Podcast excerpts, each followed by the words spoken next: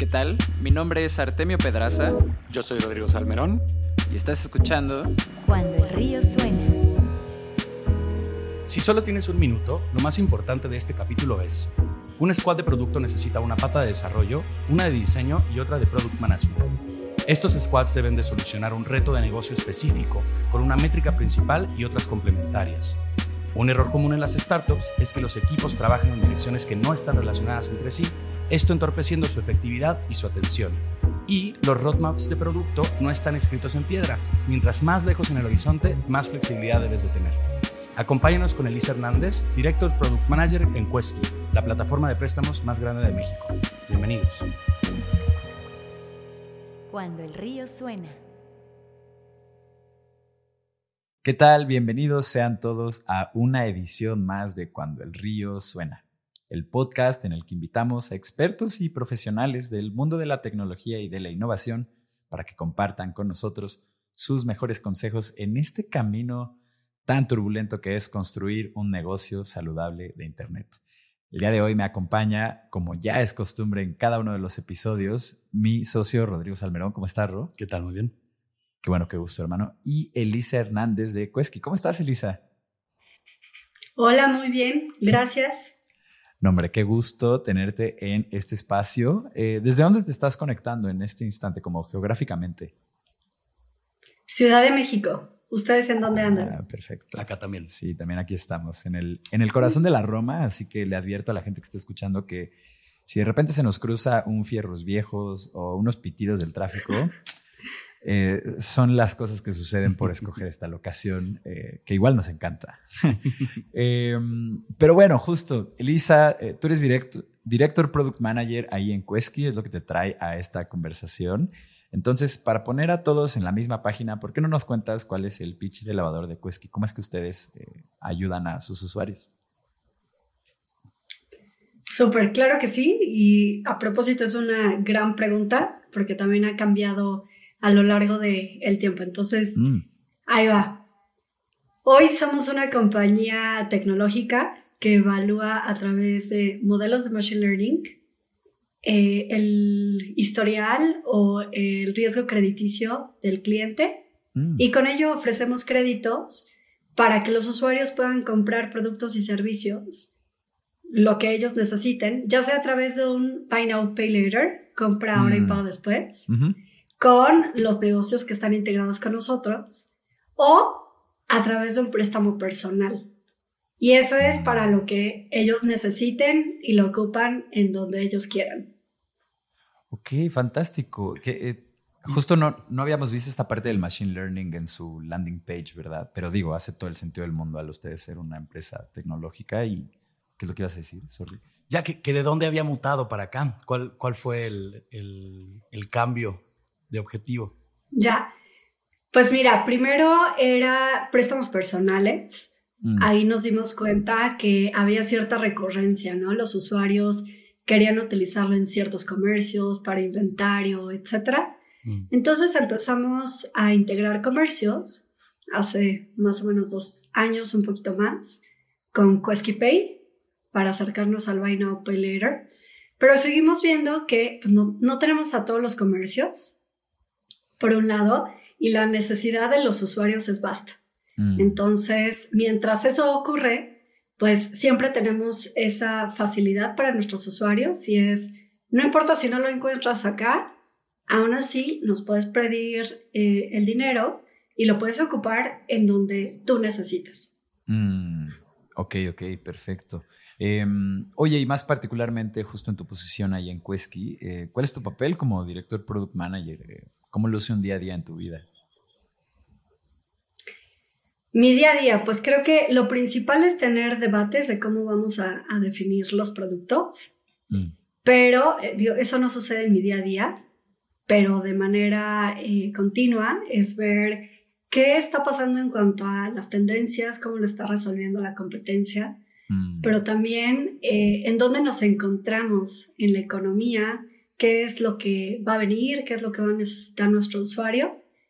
Eh, ahora sí, en el día a día, pues alinearme en la estrategia con mis peers, ver cómo vamos a hacer esto posible y dar seguimiento al roadmap, ¿no? Porque las ideas pueden ser increíbles, pero ya ponerlas eh, en, firme y verlas en la realidad, pues también es un challenge. Yo no voy ejecutando en el día a día eh, el que estos productos vean la realidad, pero sí voy dando seguimiento y guía a todos los product managers para que esto sea posible.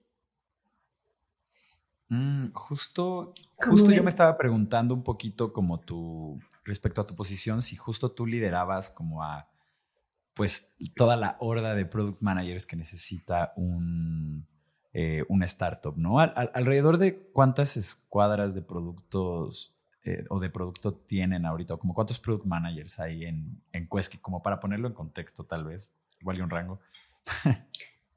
Mira, son más o menos 20 equipos de producto. Wow. De los cuales yo llevo 6 de ellos. Mm y estamos divididos por target. Eh, mm. Un poquito antes te mencionaba que es productos y servicios que el usuario quiere en los comercios que están con nosotros. Hay, eh, hay dos palabras clave, ¿no? El target merchant, comercio, mm. y ese es un área fundamental en producto y consumidor. Y mm. entonces nos tenemos que poner de acuerdo para ver cómo vamos a hacer que el ecosistema Quesky vaya teniendo sentido en los productos que ofrecemos. Pero también hay un área en producto que está enfocada en áreas internas. Y es, está padrísimo mm. todo lo que ve el usuario allá afuera, el usuario final, el comercio, pero también para que eso sea posible, hay herramientas que utilizan las áreas internas para poderlo operar, para poder decidir, y esa es otra área dentro del producto. Mm, por supuesto, justo hablábamos con Laura Ángulo de... Ángulo. Ángulo, sí, eh, de Lifted. Y justo nos mencionaba como las como una escuadra de producto, creo que varias escuadras de producto justo que estaban más enfocadas a... Back office. Ajá, back office y como procesos internos de la empresa. Eh, muchas veces eh, resultan en tremenda innovación como primero interna, pero luego hacia afuera por lo eficiente que puede ser la empresa gracias a estas eh, implementaciones que hacen estos equipos de producto que pues, solo están viendo adentro, es como ayudar, ¿no? ¿Qué, tipo mm, de, de, procedimientos han eh, interiorizado, o sea, han convertido en productos de ustedes? Productos inter, eh, perdón, procesos internos que hayamos convertido en productos hacia afuera o hacia adentro más bien. O sea, ajá, estas escuadras de, producto que se dedican al back office, eh, mm. ¿a, qué cosas se dedican? Mm, ya, te voy a poner un ejemplo en B2B y un ejemplo en B2C.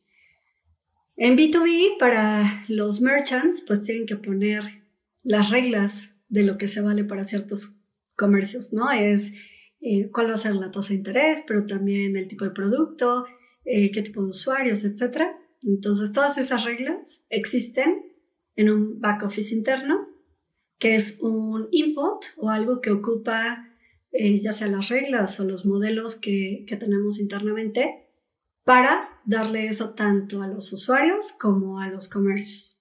Mm. Por el otro lado, hay una evaluación de fraude, ¿no? O evaluaciones de riesgo para el consumidor. Hay un área interna que le da servicio al área interna de riesgo y de fraude para ver cómo vamos a hacer un post-monitoreo, un post-mortem de las evaluaciones que hemos hecho, auditorías, etc. Y así podemos retroalimentar a nuestros modelos cuando se equivocan. Mm. Entonces también es algo fundamental que necesitamos incluso para dar un buen servicio allá afuera a nuestros clientes. Claro, ahí entra ya la parte de, machine learning, ¿no? Como, como todas estas cosas que hay que ir alimentando a la máquina para que sea mejor haciendo lo que sea que sea que esté haciendo. Exacto, sí. Oye, Elisa, y eh, retomando un poco, un poco el guion que teníamos pensado, em, ¿cómo, ¿cómo se conforma en términos generales el, el, equipo de producto, no? O sea, ya nos contaste que son como, como 20, que tú te encargas como de 6. Pero ¿cuántas, cuántas personas están ahí? Eh, ¿No? O sea, un squad, eh, ¿cuántas personas tienen? Varía dependiendo de a qué se dedica el squad Mm. y eh, qué tipo de prioridades traiga también el equipo, pero es el Product Trio. ¿A qué me refiero con esto? Es Producto, Ingeniería, Diseño. Eh, al menos hay un PM. Mm, Existe un Tech Lead, al menos dos desarrolladores, un QA. Puede ser que el diseñador se comparta con otro equipo que pues más o menos tenga relación. Mm. Idealmente no, pero hay veces que esto ocasionalmente sucede. Entonces, eh, dime. Eh, no, no, no, iba a decir hashtag startups, pero sí, Sí, pasa. sí, exactamente. Eh, pero pues invariablemente se requiere de producto, diseño e ingeniería en cada uno de los squads. Y cada uno de estos squads está construido a partir del journey del cliente. Mm. Entonces hay equipos que se dedican a la adquisición, ¿no? Y esto es el registro, cuando nos pasa la información, pero también hay equipos que se dedican a la retención y a cómo lograr que recurra el cliente, cómo hacer que obtener dinero sea más sencillo, etc. Entonces, estamos divididos conforme el journey hacia nuestros clientes finales, ya sea consumidor o merchant, y cualquier squad tiene el componente producto, diseño y desarrollo. Está fantástico. Justo creo que. mm, Vaya, que la mejor función que puede tener un equipo de producto, eh, justo con estas tres vertientes que mencionas que son fundamentales. De hecho, así también nos organizamos nosotros aquí en el estudio. Eh, creo que es la mejor forma de sacarle provecho como a estas tres tipos de cabezas que existen, ¿no? Como la de producto, la de desarrollo y la de diseño, es poniendo frente a ellos como más que un feature a desarrollar o más que eh, como cierta funcionalidad específica, justo como dices, que tomen una parte del journey y justo si es adquisición, si es retención o si es este, eh, vaya, optimización de procesos, lo que sea, que lleguen más rápido de aquí a acá o lo que sea, la mejor forma de extraer eh, innovación de estos equipos es mediante esto, ¿no? Mediante poner frente a ellos un business challenge más que poner frente a ellos un requerimiento muy específico que venga eh, pues como de la C-suite, ¿no? Um, Súper de acuerdo y creo que acabas de decir algo fundamental porque hay veces que los equipos entregan, pero de pronto te das cuenta que no llega hasta la meta, que el usuario no era lo que quería. Entonces, pues ese sabor de boca tanto para el negocio como para quien utiliza el producto afuera, pues no es bueno. claro. Entonces, sí, siempre hacia los equipos es cómo resolver problemas y cómo llegar a una meta medible para que pues, juntos lo puedan estar resolviendo, pero que no sea un requerimiento de, de alguien que además no, no va a estar ahí, ¿no? Todo el tiempo. Claro, claro, claro. Oye, Elisa, y ahora que comentabas que también estabas involucrada ahí en el, en el roadmap de, del producto, em, ¿cómo, cómo haces tú, eh, cómo hacen ahí en Quesky para mm, un poco malabarear esto de, mm, bueno, por un lado, esto es lo que está planeado, ¿no? Esto es lo que queremos hacer, estos son más o menos nuestros tiempos y los business challenges que queremos atacar, y esto es lo que está sucediendo, ¿no? Em, resolver estos problemas está tomando más tiempo, acabamos de descubrir un problema nuevo, ¿no? Eh, algo de research de UX nos acaba de arrojar algún insight que no teníamos planeado. ¿Cómo haces este malabar entre lo planeado y, lo, eh, y la improvisación? Creo que principalmente, y por eso eh, el tener como meta resolver un problema y alguna métrica es fundamental, Claro. porque el camino puede cambiar, el tipo de solución puede cambiar, pero lo que no puedes perder de vista es esos objetivos eh, que tienes tanto para el cliente como para el negocio. Ahora, ¿cómo cambiamos esto? El roadmap se parece más a un now, next, later, en donde now es lo que estamos haciendo en este sprint y lo que viene al siguiente. Entre más lejos estemos, entre más cercano al later estemos, menos confiados estamos en que lo que escribimos ahí de verdad va a ser la solución. Mm, no estamos seguros, hay que probar ciertas cosas. Es lo que está en nuestras mentes, porque sí, es verdad, siempre hay que tener un plan, hay que saber hacia dónde vamos, pero entre más lejano esté al hoy, menos certeza existe que eso es lo que vamos a resolver. Pero, o más bien es cómo lo vamos a resolver, pero sabemos qué problema estamos priorizando en resolver y a qué métrica queremos llegar. Creo que esa es la manera en cómo he logrado balancear. Increíble. Está buenísimo. Está fantástico.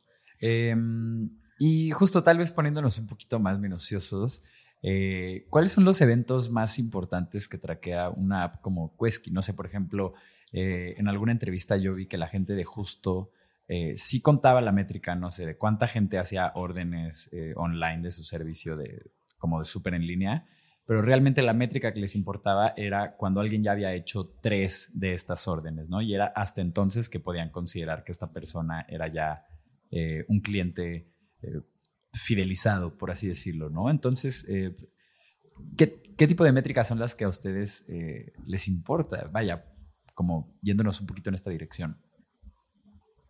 Ya, depende mucho del tipo de producto y del ciclo en donde se encuentre. ¿no? Cuando apenas lanzamos un producto, la métrica que más nos va a importar es adquisición y activación. Mm. Porque no, no estamos buscando que recurra, estamos buscando si le importa ese tipo de, de producto y ya que lo vio, si lo usa. Eso es lo más importante. Mm.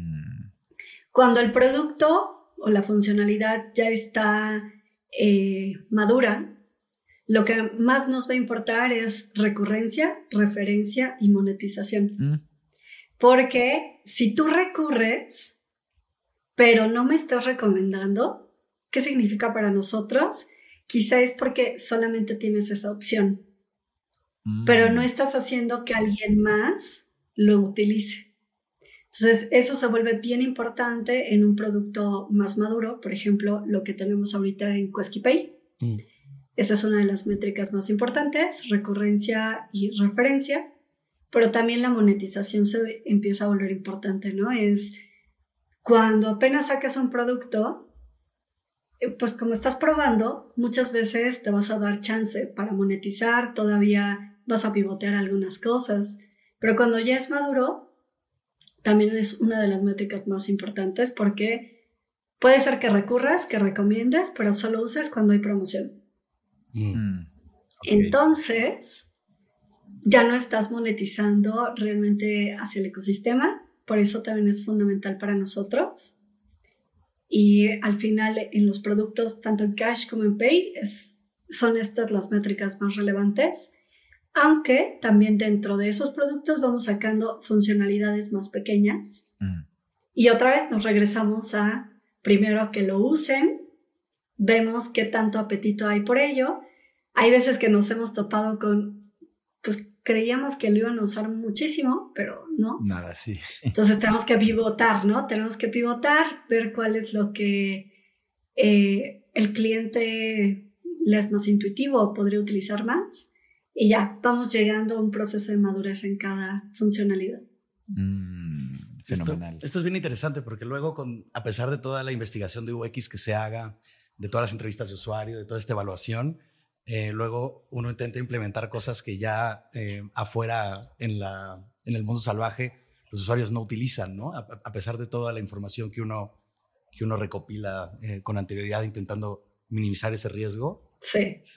sí, 100%. Y digo, hay muchas técnicas que uno implementa para, para ahorrarse este... Oh, nadie lo utilizó al final. Por ejemplo, una eh, muy recurrente es antes de siquiera desarrollar algo, cuando la cosa sigue como en la ideación, por así decirlo, o la funcionalidad es apenas una idea, algo que pueden hacer la gente que nos está escuchando es sencillamente poner un botón como si la funcionalidad ya existiera dentro de la app y monitorear como qué tanto la gente eh, pues le da clic para, como para ver si lo usaría.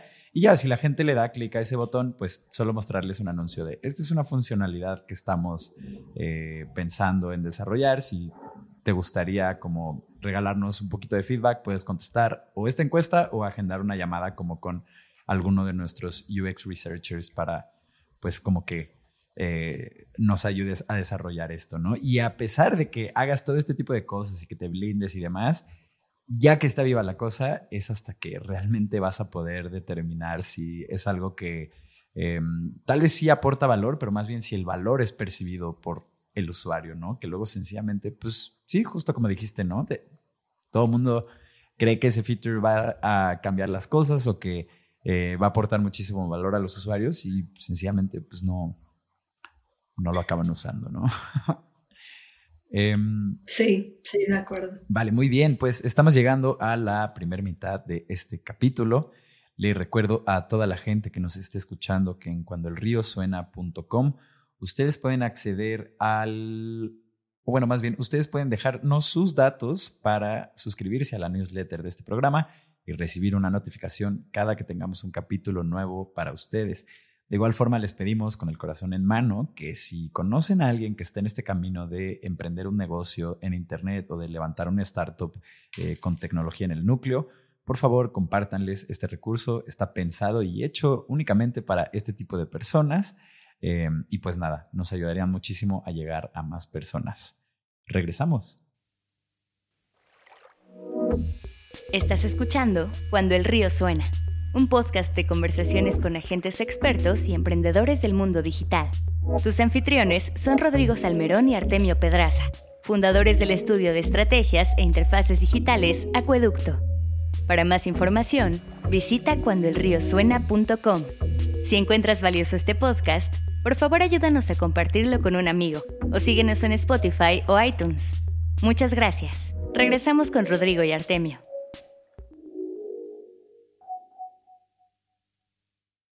Bienvenidos de vuelta a Cuando el Río Suena. Estamos aquí con nuestra invitada de esta, de esta edición, Elisa Hernández de Cuesqui. Y, y, Elisa, pues te queríamos, te queríamos preguntar, porque tienes un, un background de ciencia de datos justamente, em, ¿cómo, ¿cómo aplicas este background a tu puesto actual, que es, vamos, pues más, más orientado a, a productos, menos, menos del lado de data science? ¿Cómo es que te, te aporta en tu, en tu rol ahora este background? Ok, pues primero la forma en que defino los productos. Siempre tenemos que considerar el qué entra y qué sale. Cuáles son los inputs y los outputs, porque hay veces que en mi vida anterior no los consideraron y no podía hacer ni buenos análisis, eh, era complicado, ¿no? Entonces, primero la forma en que defino las cosas.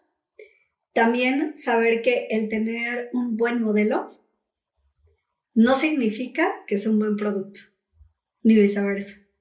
Puedes mm. tener un gran producto con algo muy sencillo que vaya orientado a lo que necesita el cliente, pero a veces puedes tener algo súper sofisticado que te lleva un montón de tiempo y no resuelve el problema. Entonces también es siempre estar eh, consciente del problema que estoy resolviendo y con qué se puede resolver el problema y no, no este, que los modelos o la parte de información sea tan relevante que sea el fin y no el medio. Entonces, mm. también mantenerme muy con los pies en la tierra en esa línea. Por el otro lado, darle relevancia a la interacción y a todo aquello que a veces ah, no vemos como un input en, cuanto a datos, como eh, en dónde pasan más tiempo en la pantalla los usuarios, los clics, mm. o qué tienen, qué hacen con su dispositivo, eh, cuánto tiempo está prendido, o e, ese tipo de interacciones, también darles relevancia. No solamente es la información, los eventos evidentes que guardas eh, dentro de tu producto, sino también todas las interacciones y muchas veces lo no cuantitativo también te da una muy buena interpretación. Mm. Qué interesante, porque además me imagino que ha de ser complicado definir cuáles son estos, cuáles son estos otros indicadores para cada uno de los retos, ¿no? Porque, bueno, nos comentabas que cada squad de producto tiene un KPI, ¿no? Que están persiguiendo optimizar. Em, bueno, no sé si tienes algún proceso, una regla eh, que les ayude a bajar cuáles son los otros indicadores que vamos a tomar en cuenta para este squad o para este eh, proyecto? Mira, en general hay cuatro tipos de métricas. No en todos estamos al 100 con esto, pero hay cuatro tipos de métricas que, que buscamos, ¿no? De interacción o de propuesta de valor. Y esto es, tú puedes tener todo perfecto, la funcionalidad está increíble, pero te equivocaste en el color del botón. No le dan clic, no lo encuentran. Entonces, no quiere decir que, esté mal lo que estás realizando, quiere decir que no resolviste algo de manera tan intuitiva y entonces la métrica de interacción es bien importante. Luego, la métrica de eh, salud de tu servicio puede ser que lo hayas hecho muy bien, pero se están quedando eh, atorados en cola algunos usuarios por procesos que tu servicio no aguantaba. Mm. Entonces también tienes que tener ese tipo de métrica. Las métricas financieras para saber que estamos empatando y, si estamos llegando a donde dijimos que íbamos a llegar. Y las métricas de ecosistema, que son aquellas que quizá ese producto en particular, esa funcionalidad, el goal es que ayude a otro. Mm. El que ayude a otro a un referral, que ayude a otro a que lleguen más usuarios, etc. Entonces, con ese tipo de métricas lo podemos empatar y podemos contar bien esta historia. Entonces, cada uno de los squads tiene que ir viendo esas métricas, ¿no? Claro, y estas... ¿Cómo va mi, servicio? dale, perdón. Eh, no, hombre, no. Eh, justo estas métricas las define el, el product manager o realmente entre toda la escuadra? Es entre toda la escuadra. Hay cosas que sabrá más el equipo de ingeniería, mm. sobre todo cuando hablamos de salud de los servicios. Sí, rendimiento. Pero también nos ayudamos mucho del equipo de research y el equipo de product design, mm. porque también pueden saber más de la interacción. Claro. Nos apoyamos mucho de los equipos y esto no es parte de la escuadra este, en el día a día, pero eh, se apoyan mucho de equipos multidisciplinarios, como de un área de lending o de finanzas, donde decimos, ok, si vamos, si vamos bien con la colocación, dependiendo de eh, el, tipo de escuadra es con quién se apoyan, pero siempre estamos buscando estas cuatro dimensiones. Fantástico. Entonces, eh, la idea es, ya tienen su KPI principal y hay que cubrir estas cuatro áreas, ¿no? Entonces, por lo menos sáquense un indicador para cada uno que cuadre con el, con el proyecto y así por lo menos estamos cubriendo eh, estas áreas. ¿Esa es la, idea? Sobre todo que el KPI eh, busque complementarse con las otras métricas, porque muchas veces cuando ya lo viste en el KPI ya pasó, ya estuviste mal. ¿no? Y cuando lo ves en las otras métricas, son como lead indicators, en donde dices, ah, no voy a llegar porque esto está mal o este, esto está pasando, entonces lo más probable es que no suceda mi KPI, ¿no? Claro. Fantástico. Oye, Elisa, justo aquí en Acueducto nosotros pensamos que la gran mayoría de los MVPs, a menos que justo te metas eh, en una tecnología eh, muy nueva o algo que requiera, eh, pues vaya, como de un expertise muy, muy, muy, muy, muy particular, eh, nosotros creemos que todo MVP puede ser construido justo con una escuadra de producto, con dos desarrolladores, un diseñador y un, y un PM o Product Manager. ¿Qué opinas de esto? Diría eh, en promedio quizás sí, y, te digo por qué quizás sí. O sea, hay veces que tu MVP va a ser de una funcionalidad pequeña, que lo puedes resolver en un A-B testing, y va a salir con un desarrollador y un PM. O es más, eh, la funcionalidad la sugiere el diseñador, hacen el cambio, lo testean y ya salió el MVP. Entonces puede ser algo muy chiquito o puede ser algo súper grande en donde no sea suficiente dos desarrolladores. Uh, creería o retaría a que pensáramos que un MVP justamente es Minimum Viable Product, en donde las funcionalidades también juegan ahí y no necesariamente tienes que sacar algo súper fuera de la caja en lo que estás ya realizando como compañía. Claro. Para empezar a testear, testear, testear, ¿no? Y aprender rápidamente. Ahora, en la mayoría de los productos nuevos, no hablando de funcionalidades más pequeñas, me parece que sí, siempre tiene que estar el, el, trío, producto, ingeniería y diseño. Eh, tengo fuertes comentarios sobre tener un QA. O sea, creo que a veces no lo tenemos considerado en los equipos y hay veces que pues se nos van cositas pues eh, triviales. Cosotas, ¿no? Sí, es un terror luego. un terror. Sí, entonces, si se pudiera tener en ese equipo que, que me estás mencionando un QA, también lo agregaría. Oye, Liz, si tú consideras que, bueno, como, como ahora nos contabas, ¿no? Que en el mejor de los casos el diseñador está dedicado a una escuadra, ¿no? Pero que puedes haber, eh, ya sea por recursos o porque es eh, similar el trabajo de dos escuadras, que se compartan al diseñador. ¿Considerarías que mm, esta, mm, esta postura de tener al QA como parte eh, imprescindible de, la escuadra tiene que ser completamente dedicado o podría, digamos, compartirse entre dos escuadras o algo, algo así? Creo que también puede compartirse, pero tiene que ser similar.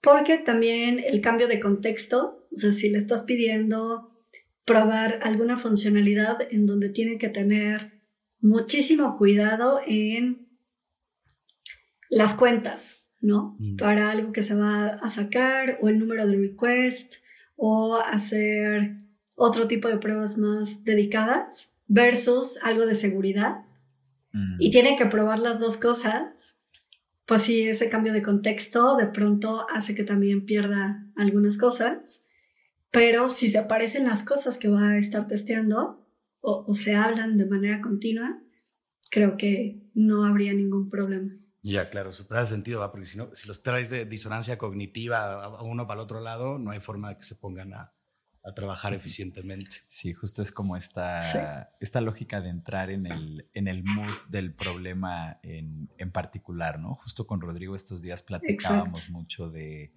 eh, y digo, y esto sale como de lo que estamos hablando, pero creo que también de alguna manera está ligado. Eh, hablamos de un, de un artículo que tiene Peter Thiel, que es el fundador de Y Combinator, que se llama Maker Schedule y Manager Schedule. Y justo lo que plantea más que nada el artículo es que, pues justo tú tienes momentos en los que puedes tener como estos increments de 20, 30 minutos y ser como productivo en, durante, no sé, una mañana justo contestando correos, atendiendo a llamadas, eh, pues, enviándole a alguien algo que le faltaba, ¿no? Como esta, esta lógica tal vez un poquito más de multitasking. Eh, pero que por otro lado también debes de pues, ser muy consciente cuando necesitas apartar en tu calendario un espacio como para el maker schedule, ¿no? Que son como increments de pues más bien cuatro horas, tres horas.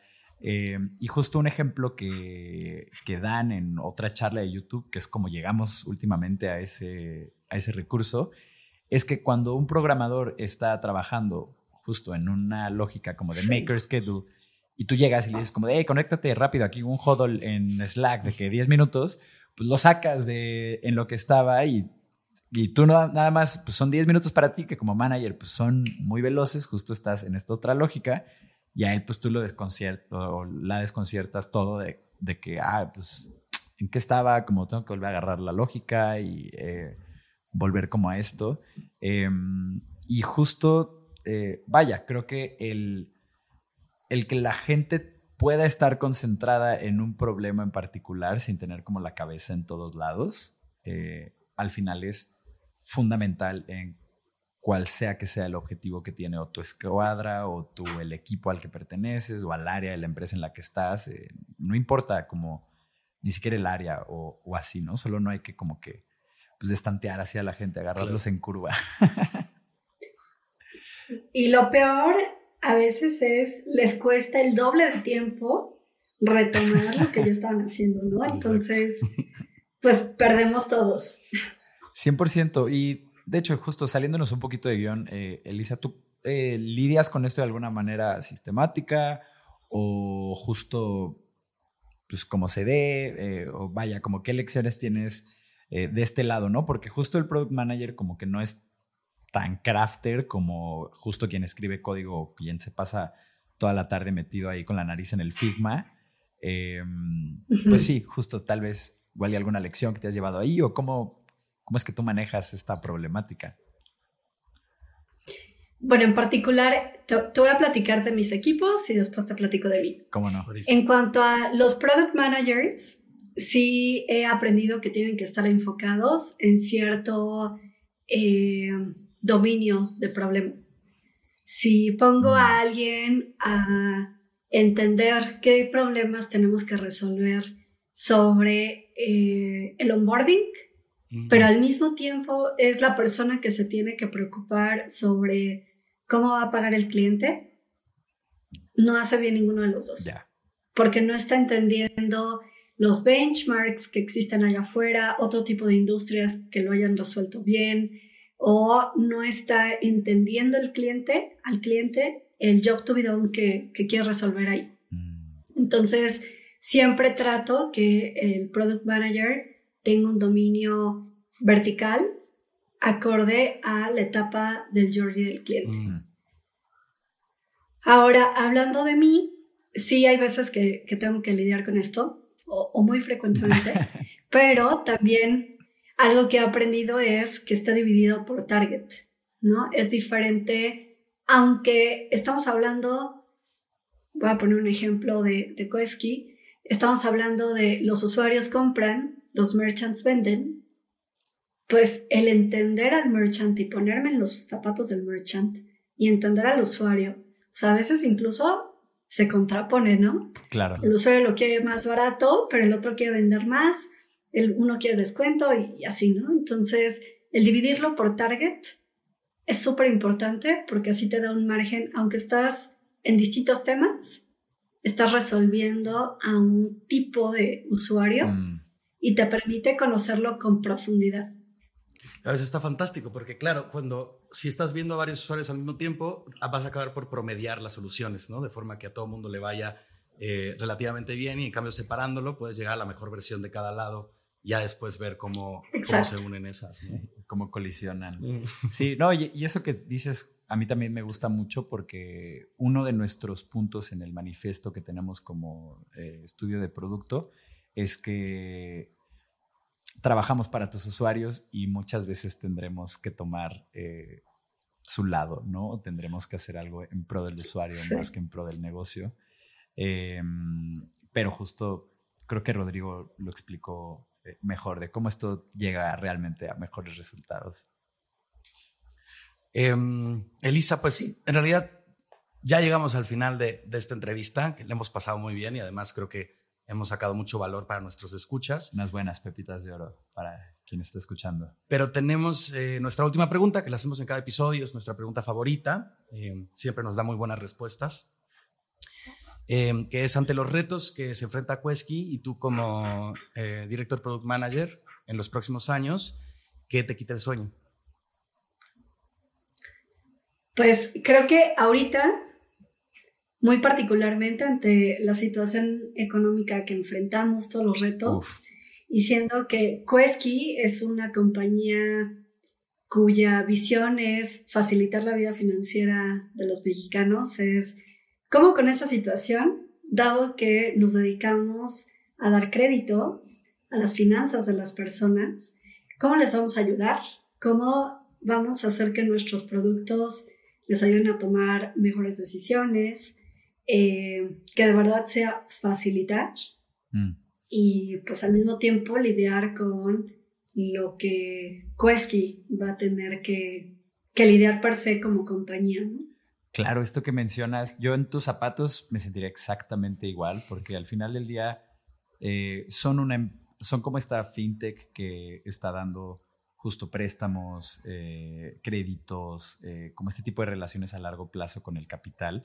Y en un momento como pues inflacionario como el que estamos viviendo al día de hoy, que se está grabando este capítulo, que pues, tal vez la gente lo escuche después, pero hoy es 2 de agosto, eh, justo es un tema, porque todo este tipo de instituciones son como mucho más aversas al riesgo al momento de dar créditos, pero al mismo tiempo, pues me imagino que gran parte de lo que hacen en Quesky trata de inclusión financiera o de justo como empujar eso. Entonces, uff, o sea, me imagino que no solo tú traes eso en la cabeza, sino toda la compañía y sus líderes están pensando como cómo darle la vuelta a, a esta situación, ¿no? Sí, justamente, y, también, pues, como si nos ponemos esa, esa cachucha del cliente y claro que vamos a ver por Quesky, pero los productos que estamos haciendo son para los usuarios allá afuera y pues desde que solo era un préstamo personal, han estado con nosotros, por un lado, y por otro, pues tenemos en mente que para muchos de los usuarios allá afuera, es de las únicas opciones y somos también uno de los motores que permite que, que exista este ciclo del dinero para muchas personas. Entonces, pues sí, e, es algo que no me quito de la mente en estos momentos. Fantástico. Eh, bueno, más bien, mucha suerte. Eh, le recuerdo a toda la gente que nos esté escuchando que en cuandoelriosuena.com ustedes pueden encontrar el input para suscribirse a nuestra newsletter. Si ustedes lo hacen, nosotros prometemos notificarles cada que tengamos un capítulo nuevo, así como avisarles de nuestra conferencia anual, Latam Startup y cualquier tipo de noticias que creamos que tenga valor para ustedes. Em, y pues que se me está yendo, por favor, por favor, por favor, por favor, ayúdenos a compartir esto con alguien que crean que, eh, que le va a servir. Este recurso está construido puntualmente para todas las personas que están o construyendo un negocio en Internet eh, desde el bootstrap, se podría decir, o a gente que está en el camino de venture capital, levantar inversión, desarrollar un producto que la gente ame em, e impactar a la sociedad de una manera positiva, ¿no? Eh, muchísimas, muchísimas gracias, Elisa, por venir a este espacio a compartir eh, un poco de tu labor y de tu camino. Muchas gracias, Ro, por estar aquí y a todo el equipo de producción que hace esto posible. Nos vemos a la próxima.